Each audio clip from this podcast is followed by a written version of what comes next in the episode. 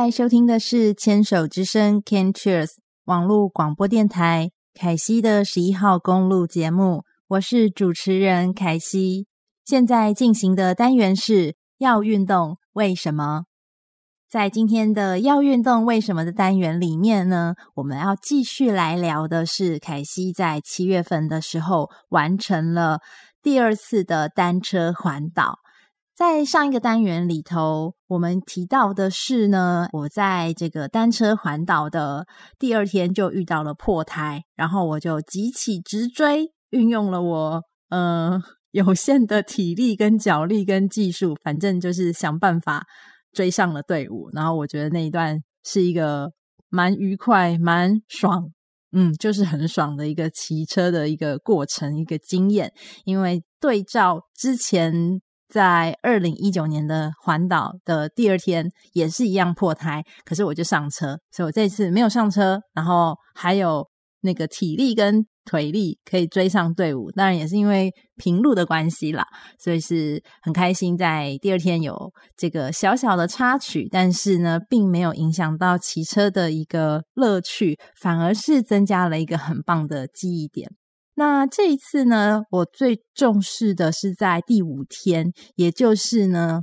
从恒春要往知本，就是要往台东的方向，然后有一个非常知名的一个点叫做寿卡。对寿卡这个路线呢，我特别的在意，是因为第一次的环岛的时候，就二零一九年的那一次的环岛的时候呢，我是没有骑完寿卡的，我很快很快的就上车了。这一次呢，我对这个售卡这个路线呢，非常的有一点点期待，也更多的是害怕自己没办法骑完。可是我也是先帮自己做好心理建设，应该是没有问题的，因为我知道我们这一个团体，呃，亲子团是。有很多的孩子们，所以我相信孩子们会骑完，那我应该也可以。可是如果真的有状况的话，就不会勉强自己。那么当然呢，在这一次呢，我可以非常骄傲的跟听众朋友们分享，这一次呢，单车环岛的九天八夜，凯西全程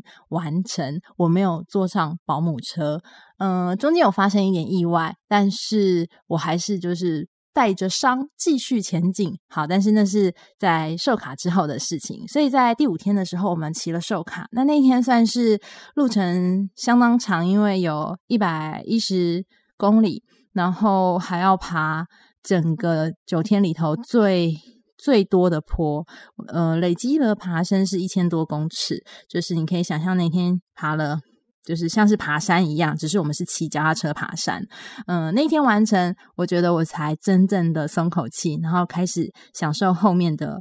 脚踏车的骑乘。所以我觉得第五天对我来说是一个非常重要的一个关键跟一个信心的建立。然后在隔天，也就是第六天呢，幸福总是来得这么的突然，然后。惊吓也是来得如此的之快。我在第六天的时候呢，因为那一天就是四十度的高温，真的没骗你，就是四十度的高温。然后骑了一条就是台九线，啊，我觉得台九线，我必须说，真是一条蛮无聊的路线。嗯、是很，嗯，就是第六天那天骑的路是相对，我我觉得算是比较。无聊，然后也是平路居多。可是正因为就是太无聊，然后骑到后来有一点点的恍神，因为四十度很累，加上已经累积了五天的疲劳度，那我就在那一天呢，不幸的摔车。然后，而且还摔车了两次。那有一次呢，就是在没有人发现的时候摔车，因为我就是晃神。那那一次摔的，就是第一次的摔车比较严重一点，就是肩膀跟膝盖都有破皮。然后就是，但我就是装成没事的样子。我也不知道为什么要装成没事的样子，可能就是因为没有人看到吧。然后我就等到押队的车子经过之后呢，就有人可以帮我把我的车子。稍微做一下处理，因为它就是有点落链，就是链子就嗯，因为摔了，所以就链子就就就脱落这样子。然后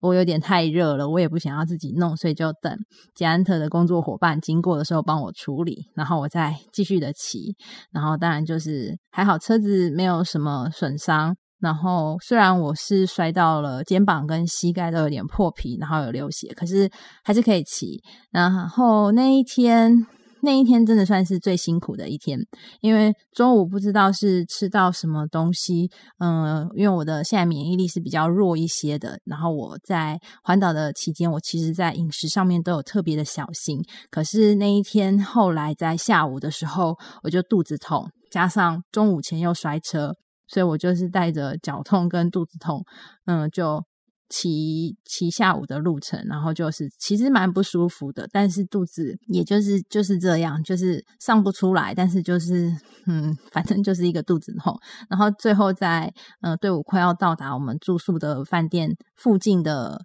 路程呢，就是。团体在要准备启动的时候呢，我也因为有点人有点多，就是大家比较密集，然后我的反应一时不及又摔，然后那时候是摔另外一边。啊，还好，因为是在起步的时候摔车，所以就是摔右边啊，就是右脚的破皮跟那个。就是状况相对左脚的肩膀跟左边的膝盖的伤害算是比较小，但是我就觉得第六天对我来说算是一个蛮辛苦的一天，就是两次的摔车，然后有一次比较严重，然后肚子痛，然后有高温四十度，在这样的情况之下骑车。但是即便是这样的状况呢，我还是没有上保姆车，还是可以骑。那后来回来的时候，有些人就会问我，或者是嗯、在当天嗯，应该说是。隔天呐、因为我就是保密到家这样子，然后隔天我的朋友一起骑车的朋友就发现我的状况，然后就是比较心疼我。那嗯、呃，回来之后也有朋友问说，我为什么我在受伤的情况之下没有上保姆车？我是觉得，因为我评估了自己的状态，除了就是有点痛之外，其实是真的可以骑。后来回来的时候也看到环发赛在就是举办。然后也有专业的车手，他们也是摔车之后带着伤继续骑，然后甚至就是他们的陪同的工作人员，在专业的这个选手环发的选手，他们一边骑，然后他们的工作人员是在行进间帮忙上药的。所以我觉得，就是如果只是皮肉伤，然后没有真的伤及到，嗯，真的不能骑的严重的状况的话，其实。疼痛也是一种学习，对我来说，就是它是一个，算是一个感受这个路程，然后感受身体的状况，只是是一个比较不舒服的状况。我们在骑车的时候，比方说我会进入到心流，就是一个。舒适的踩踏，然后稳定的输出，可以前进的状态，那是一个舒服的状态。但是也会有不舒服的状态，但是不舒服的状态其实还是可以骑，只是过程会感觉比较辛苦，像是肚子痛还要骑车。但是你假设你要找厕所，你还是得骑着车啊。所以我觉得在第六天是一个，嗯、算是特别值得记录的一个过程。在最后两天，也就是活动。即将要完成单车环岛的时候，其实可能是因为累积的疲劳比较多，所以有加上又遇到了又要爬坡的状态。然后我在第八天的时候，就是有有爆掉。我们所谓的爆掉，就是你喘不过气来，就是下车之后就是 这样子的状态，很喘，然后你没有办法说好好的说话。那个时候就是你的心跳跟呼吸，其实是一个就是很很。就是很快，然后身体要可以恢复到舒服的状态之后，再来骑车会比较安全。所以我在第八天的时候，因为太急躁，嗯，很想要跟上大家，但是我的腿力已经没有那么好，所以就是那天就是呃骑的，就是爬坡比较不好。最后一天的时候呢，可能相对来讲比较轻松，还是蛮欢乐。但是就是也是遇到了比较长的陡坡，就非常感谢呃团体里面有一位资深的专业的领骑，但是他是以就是呃参与伙伴的角色，而不是工作人员的角色来参加。然后就是有这位专业的领骑，他就说他要陪我爬一段坡，然后就是会告提醒我不要。急着要去跟前面的人的速度，然后我要找到我自己舒服的状态、舒服的呼吸，可以像在骑平路的过程当中持续稳定的输出，然后持续稳定的轻松的踩踏。那虽然很慢，但是爬坡很慢没有关系，能够持续的慢慢的把它爬完，找到属于我自己的节奏、自己的呼吸，这件事情才是最重要的。然后就是在最后一天，也就是第九天，其实我。非常感谢那一位资深的前辈、资深的学长呃学长，就是陪我爬了一段，我觉得算是蛮困难的坡。虽然是我以前可以骑的路线，就是台三线有一段是我可以骑的，可是在这一次，我觉得或许是身体的状况，或许是嗯、累积了很多天的疲劳，然后也或许是因为我的。标靶药物让我的整体的体能状况来到相对是比较弱的时间点。嗯、在最后一天，也就是环岛的第九天，其实那一段爬坡的时候，我其实是有点崩溃的。但是，呃，就是飘带着带着眼泪，还是要继续的骑，因为那个眼泪大概是对于自己的不甘心，还有。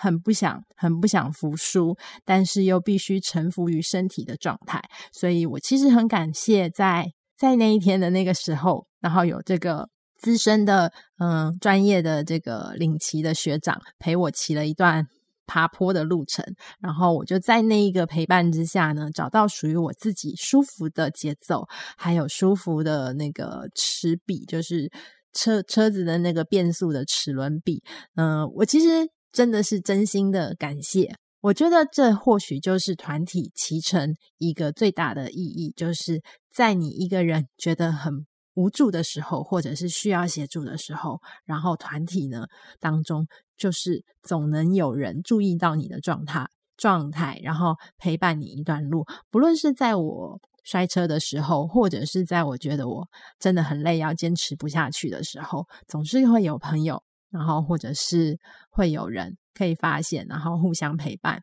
我觉得这是一个团体骑乘，非常值得。我觉得是应该就是说，跟自己骑有一个很大的不一样。嗯，你知道你不会是自己一个人前行，虽然我们都是各自完成，但是有人陪伴，有人理解，然后有人可以接住你的时候，感觉真的是非常的温暖，非常开心，可以在这一次。九天八夜的单车环岛呢，完成我的第二次的环岛，然后可以跟这么棒的一群伙伴们